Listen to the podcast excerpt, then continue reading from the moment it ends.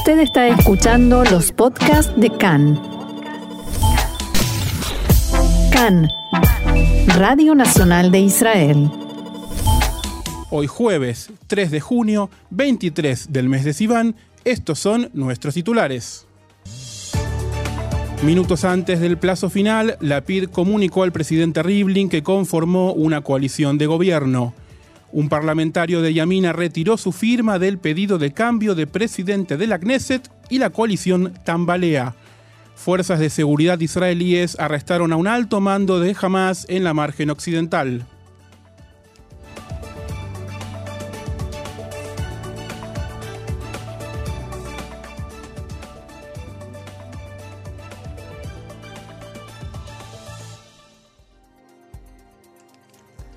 Vamos entonces al desarrollo de la información que comienza, por supuesto, con la noticia que sacudió al país ayer, que es una de las tantas noticias de ayer. Fue un día muy intenso, pero por supuesto nos referimos a que hay coalición de gobierno. En la noche de ayer, apenas 35 minutos antes de que venza el plazo, el líder del partido Yeshatid, Yair Lapid, informó al presidente Rubén Rivlin que ha conseguido conformar una coalición para formar gobierno. Según el acuerdo presentado, Naftali Bennett del partido Yamina asumirá primero como primer ministro y Lapid lo sucederá dos años después, a partir de septiembre de 2023. La coalición consistirá en ocho partidos: Yeshatid, Yamina, Cajol Labán, Abodá, Israel Beiteinu, Meretz, Tikvah Hadashah y Ram, de Mansur Abbas, que será el primer partido de mayoría árabe en formar parte de un gobierno del Estado de Israel. Es un honor para mí informarle que he logrado formar un gobierno, dijo Lapida Rivlin, será un gobierno alterno de acuerdo con la cláusula 13A de la ley básica, y el miembro del Parlamento Naftali Bennett se desempeñará primero como primer ministro. Rivlin respondió al llamado, dijo, lo felicito a usted y a los jefes de los partidos por su acuerdo para formar gobierno, esperamos que la Knesset se reúna lo antes posible para ratificarlo, según sea necesario. Este gobierno trabajará para todos los ciudadanos de Israel, los que votaron a favor y los que no lo hicieron, hará todo lo posible para unir a la sociedad israelí, declaró Yair Lapid, mientras eh, hacía la presentación, la información oficial del gobierno al presidente Rivlin, que estaba en una pausa de su actividad como presidente entregando la Copa Israel de fútbol, que lo, lo hizo minutos después, ya hablaremos del tema, por supuesto. Mientras tanto, hay que decir que el Servicio General de Seguridad, el Shinbet, anunció que desde esta mañana ha designado una guardia permanente alrededor de Naftali Bennett. Se trata de miembros de la unidad 730 encargada de la seguridad de los principales funcionarios del Estado. Por supuesto, las reacciones de uno y otro lado no se hicieron esperar cuando se anunció que la coalición había sido conformada luego de un tenso día de negociaciones, de idas y vueltas.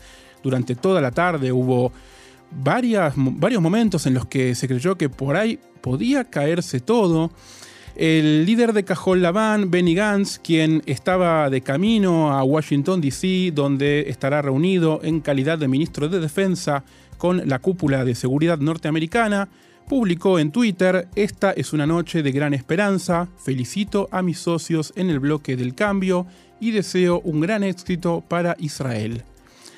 Por su parte, Merab Mijaeli, líder del partido Abodá, declaró que el acuerdo de coalición es un éxito y que su partido tendrá presencia en el comité de nombramientos judiciales, lo que fue un punto de fricción en las negociaciones de coalición entre los laboristas y Yamina. Hemos hecho historia.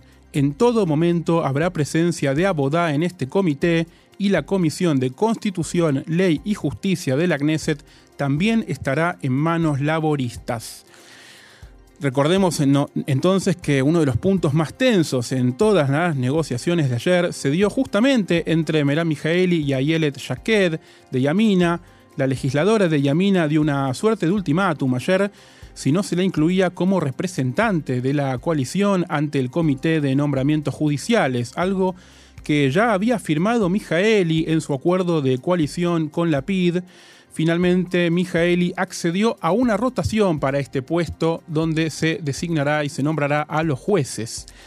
Eh, fue muy impresionante cómo durante la elección presidencial, durante el momento en el que uno a uno ingresaban los miembros del Parlamento a la cabina de votación dentro del mismo pleno de la Knesset, todos los miembros del Parlamento estaban allí conversando entre ellos y por supuesto se daban muchos cruces que uno pensaría en principio insólitos, no en este momento porque por supuesto van a formar parte de un gobierno conjunto, pero durante mucho tiempo las cámaras se quedaron con Meram Mijaeli y y, perdón, Naftali Bennett, que conversaron por largos, largos minutos. Seguramente estaban eh, negociando este tema de la comisión de nombramientos judiciales. Finalmente, varias horas después, Mijaeli accedió a una rotación para ocupar esta silla con Yaked.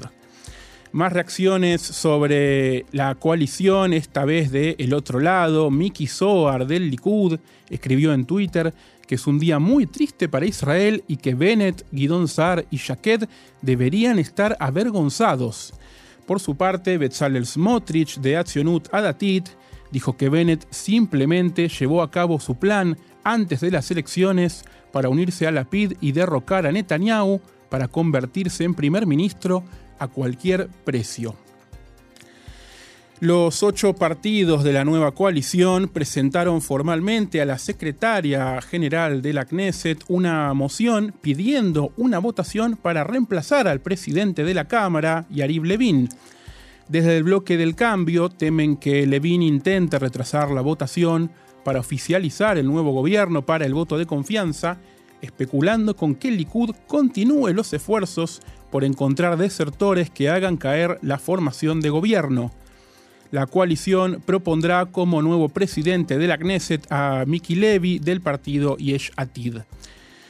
Las votaciones para reemplazar al presidente de la Knesset y para el voto de confianza para oficializar el nuevo gobierno deberían llevarse a cabo el lunes en la próxima reunión del Pleno de la Knesset pero minutos después de presentar las 61 firmas para pedir la remoción del presidente de la Cámara, el parlamentario Nir Orbach de Yamina retiró su firma, lo cual podría permitir a Levin aferrarse por un tiempo más a su cargo y darle tiempo al Likud para socavar la formación de gobierno. Khan pudo saber anoche que Orbach tenía previsto retirar su apoyo a la coalición, pero que su compañera de Yamina, Ayelet Shaked, le dijo no hagas ningún movimiento sin, sin hablar antes con Naftali Bennett. Ambos parlamentarios conversaron largamente durante la noche, pero Orbach nunca estuvo convencido del gobierno del cambio. Trascendió que la conversación entre ambos fue dura y hay estipulada una reunión mañana en la casa de Naftali Bennett de toda la facción de Yamina. El anuncio de Orbach significa que la moción ya no tiene una mayoría de los miembros del Parlamento, aunque esta todavía podría aprobarse si cualquier otro diputado opositor se ausentara al momento de la votación. Algunos legisladores de la lista conjunta árabe no han descartado la posibilidad de votar para apuntalar la formación del nuevo gobierno. A pesar de que el partido de mayoría árabe no estará en la coalición gobernante, sus legisladores podrían votar activamente o ausentarse fácil y facilitar de esta manera el cambio de presidente del Parlamento, lo que por supuesto además facilitaría la conformación del nuevo gobierno. Según las reglas de la Knesset, el presidente de la Cámara tiene una semana para programar una votación sobre un nuevo gobierno después de haber sido informado en una sesión plena oficial. El próximo plenario es el lunes, por lo cual esto daría como plazo máximo hasta el 14 de junio, tiempo durante el cual desde el Likud planean seguir buscando desertores para hacer caer al gobierno del cambio y forzar las quintas elecciones en dos años y medio. Fuentes de la coalición Lapid Bennett dejaron trascender que tienen la intención de llevar a votación el reemplazo del presidente de la Knesset antes de la toma de posesión del nuevo gobierno como una prueba para el líder de RAM, Mansur Abbas, antes de que se alcancen los acuerdos finales sobre la ley Kaminitz. Anoche el partido RAM develó algunas de las cláusulas del acuerdo de coalición, entre otras cosas, firmaron que el gobierno enmendará dentro de los 120 días de una vez formado la ley Kaminitz que pone en vigor demoliciones sobre construcciones no autorizadas. Además, dentro de los 45 días posteriores a la formación del gobierno, se reconocerán al menos tres aldenas beduinas en el Negev y en nueve meses deberían reconocerse la mayoría. El acuerdo también especifica una serie de programas por decenas de miles de millones de shekels a desarrollarse en varios años para infraestructura y para la lucha contra el crimen dentro de la sociedad árabe israelí, entre muchos otros objetivos. El líder de RAM, Mansur Abbas, declaró esta mañana que el primer ministro Netanyahu lo ha llamado repetidamente en los últimos días, incluso ayer, en un esfuerzo por evitar que se una a la coalición de Lapid y Bennett. Ha trascendido además esta mañana que el acuerdo de coalición entre RAM y Yeshatid incluye un puesto de viceministro para RAM dentro de la oficina del primer ministro. El liderazgo de RAM, el Consejo Yura, aún tiene que decidir si el partido activará este artículo del acuerdo y nombrará a un viceministro, del cual aún no están claras las funciones o las responsabilidades. Esto seguramente trascenderá más en las próximas horas. Y esta mañana, en declaraciones a Cannes, el miembro de Yamina, Matan Kahana, dijo que se está ejerciendo una fuerte presión sobre los miembros de su partido, tanto en las redes sociales como en sus teléfonos privados, y se están haciendo también manifestaciones cerca de sus casas, abro comillas, han cruzado varios límites, hay algunos diputados que sienten que sus hijos están siendo amenazados, el primer ministro definitivamente está tratando de revolver el ambiente y no solamente él están tratando de frustrar el nuevo gobierno de todas las maneras posibles. Kahana también rechazó los comentarios acerca de que la coalición será un gobierno de izquierda, cito textual, nada más alejado de la realidad, estoy incluso convencido de que este gobierno estará más a la derecha de todos los que formó Netanyahu. Tuvimos que asumir la responsabilidad, entendemos que estamos pagando precios personales y políticos, pero lo correcto es ir a un gobierno que traerá estabilidad. Por su parte, el primer ministro Benjamin Netanyahu convocó a una reunión de emergencia de su coalición que incluye a los jefes del bloque ultraortodoxo, así como también al presidente de la Knesset, Yariv Levin, y al líder de la coalición, Miki Zohar. Los jefes del Consejo de Yesha, el grupo principal de promoción de asentamientos en Judea y Samaria, también están invitados al encuentro que se está desarrollando en estos momentos. Según trascendió, el propósito de la reunión es hacer una tormenta de ideas sobre maneras de evitar la conformación del nuevo gobierno antes de que sea oficializado la semana que viene. Y hablábamos del primer ministro Netanyahu y su única comunicación, más allá de convocar a esta reunión de coalición eh, respecto del el anuncio de la nueva coalición que formó Yair Lapid junto a Naftali Bennett, es, fue una publicación en redes sociales. El primer ministro afirmó en un posteo en Twitter que la coalición Lapid-Bennett ha vendido el Negev a Ram.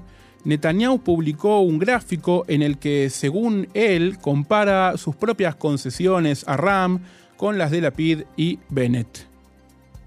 Netanyahu afirma que Lapid y Bennett acordaron cancelar la llamada ley Kaminitz, que aumentó la aplicación de las restricciones de construcción, mientras que en su propio acuerdo con Ram no lo hacía en la publicación, el primer ministro afirma que Lapid y Bennett acordaron reconocer la mayoría de los asentamientos beduinos ilegales en el Negev, mientras que él solamente aceptaba tres y que el gobierno del cambio le entregará a Ram 52 mil millones de shekel en fondos estatales para el sector árabe, mientras que él solamente accedió a entregarles 15 mil millones.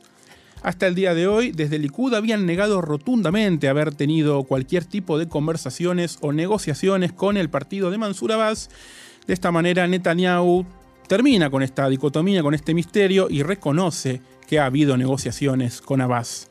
Desde Yamina, minutos después, hace un rato nada más, publicaron un gráfico propio acusando a Netanyahu de haber negociado con Abbas la cancelación total de las demoliciones de edificios construidos ilegalmente, mientras que afirman que el nuevo acuerdo de coalición congela las demoliciones durante tres meses, mientras el gobierno establece un nuevo marco para la ley. Fuerzas de seguridad israelíes arrestaron ayer en Ramallah a un miembro de alto rango de Hamas, el jeque Jamal Tawil, por su presunto trabajo en nombre del grupo terrorista durante los días de la operación Guardián de los Muros. Según el Tzal, Tawil fue arrestado en una redada antes del amanecer por la unidad Dub Devan de élite del ejército y por el Shin Bet. De acuerdo con el comunicado, Tawil es una figura destacada del grupo terrorista Hamas en la margen occidental que participó activamente en la organización de disturbios incitando a la violencia y restaurando la sede de Hamas en Ramallah. Hamas condenó, denunció el arresto de su funcionario y dijo que esto no evitaría más actividades del grupo terrorista en la margen occidental. Abro comillas, el arresto del jeque Jamal al-Tawil no silenciará la voz de la resistencia, los hijos de Hamas y sus comandantes son todos soldados de la resistencia y continuarán el camino de la libertad y la liberación, sean cuales sean los sacrificios a tomar, esto expresaba Hamas en un comunicado. Recordemos que esta semana Hamas había convocado a los palestinos a que celebren un día de ira eh, mañana viernes, para enfrentar lo que llaman la agresión de los colonos y el asalto de la mezquita de Al-Aqsa en Jerusalén. Y yendo al ámbito diplomático internacional, el presidente de Estados Unidos, Joe Biden, felicitó anoche a Isaac Herzog por ser elegido como el próximo presidente de Israel. En nombre del pueblo norteamericano, Extiendo mis cálidas felicitaciones a Herzog por su elección para servir como el undécimo presidente del Estado de Israel. A lo largo de su carrera, el presidente electo Herzog ha demostrado su compromiso inquebrantable con el fortalecimiento de la seguridad de Israel, el avance del diálogo y la construcción de puentes entre la comunidad judía mundial. Estoy seguro de que bajo su presidencia la asociación entre Israel y Estados Unidos seguirá creciendo y profundizándose. Biden también agradeció al presidente saliente Ruben Rivlin y dijo que esperaba recibirlo pronto en la Casa Blanca para honrar su dedicación a la asociación duradera y la estrecha amistad entre nuestras dos naciones. La invitación a Rivlin para que visite Washington había sido extendida la semana pasada por el secretario de Estado Anthony Blinken, mientras visitaba la región para ayudar a apuntalar el cese al fuego. Las felicitaciones para el presidente electo Herzog también vinieron de parte de su par ruso Vladimir Putin, quien a través de un comunicado publicado por el Kremlin dijo que espera que Herzog continúe construyendo sobre los lazos existentes entre Israel y su país. Rusia e Israel disfrutan de relaciones amistosas, dijo Putin, espero que su trabajo como jefe de Estado contribuya a un mayor desarrollo de la cooperación bilateral, constructiva y multifacética, incluida la interacción en los asuntos internacionales. Sin duda, esto responde a los intereses fundamentales de nuestros pueblos. Recordemos que el presidente Itzhak Herzog reemplazará al presidente Rubén Rivlin en una ceremonia el día 9 de julio cuando finaliza el mandato de siete años de Rubén Rivlin. Se espera que miles de personas participen hoy en Jerusalén del desfile anual del orgullo LGBT, a diferencia de Tel Aviv, donde el desfile anual es un evento apoyado por el municipio y la gran mayoría de los habitantes de la ciudad, la marcha en la capital a menudo se encuentra con protestas a lo largo de su ruta y ocasionalmente con violencia. Los líderes de la comunidad ultraortodoxa y otros grupos religiosos suelen pedir su cancelación cada año. Algunos años incluso el evento ha visto más personal policial custodiándolo que participantes de la propia marcha. Esta mañana dos jóvenes de 17 años fueron arrestados bajo la sospecha de que colgaron carteles de protesta por el desfile. La policía dice que se encontraron docenas de carteles adicionales en posesión de los adolescentes. En Irán, un gran incendio en una refinería de petróleo cerca de Teherán llenó con columnas de humo negro la capital por segundo día consecutivo mientras los bomberos luchan por extinguir las llamas. El incendio comenzó ayer por la noche en la petrolera estatal Tonguyan. La agencia de noticias Yana, propiedad del Ministerio de Petróleo, dijo que el incendio se produjo por una fuga en dos tanques de desechos en la instalación. Las autoridades habían sugerido inicialmente que las llamas afectaron a un gasoducto de petróleo licuado. El ministro de Petróleo iraní, Bihan Sangané, visitó el lugar durante la noche. Mientras tanto, el ministro buscaba asegurar al público general que el incendio no afectaría a la producción de gasolina. Los iraníes hicieron largas colas para cargar los tanques de combustible en los automóviles esta mañana en Teherán. Si bien aún no queda claro qué fue exactamente lo que inició el incendio, fuentes de la compañía inicialmente descartaron un sabotaje. Este incendio en la refinería ocurrió horas después de que el barco de la armada más grande de Irán, el Harg, se incendiara y luego se hundiera en el Golfo de Omán. Y adelantábamos al principio del programa que el presidente Rivlin estaba en el estadio viendo la final de la Copa de Israel. Maccabi Tel Aviv, venció anoche 2 a 1 a su clásico rival Apoel Tel Aviv en la final del tradicional certamen.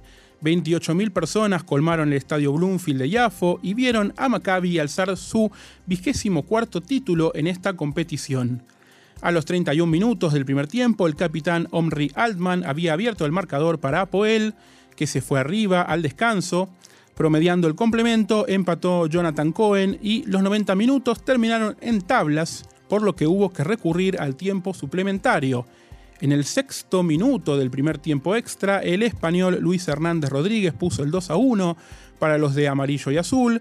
Faltando tres minutos para el final, Apoel empató las cosas y estuvo a punto de forzar los penales, pero tras una muy polémica decisión del árbitro Eres Papir, el VAR terminó anulando el empate por una falta en la mitad de la cancha y finalmente Maccabi se alzó con la copa entregada por el presidente Rivlin minutos después de que éste haya recibido de Yair Lapid la notificación de que había formado gobierno.